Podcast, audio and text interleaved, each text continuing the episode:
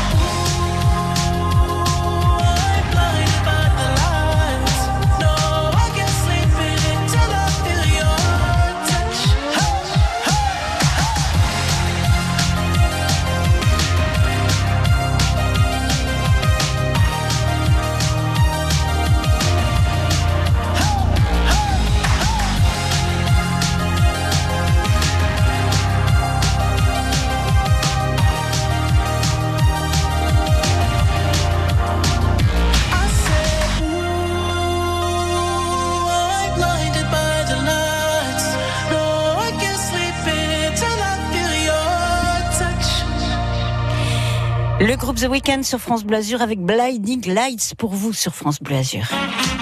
Les mots de chez nous, ils les aiment et en parlent si bien. Patrice Arnaudot nous raconte et nous explique tous les jours à 6h17 les mots d'acquis. On se quittera simplement ce matin avec ce proverbe Q manjaber, kagaber. Les mots d'acquis, à lundi à 6h17 sur la radio la plus nuissarde des Alpes-Maritimes, France Bleu Azur. À lundi.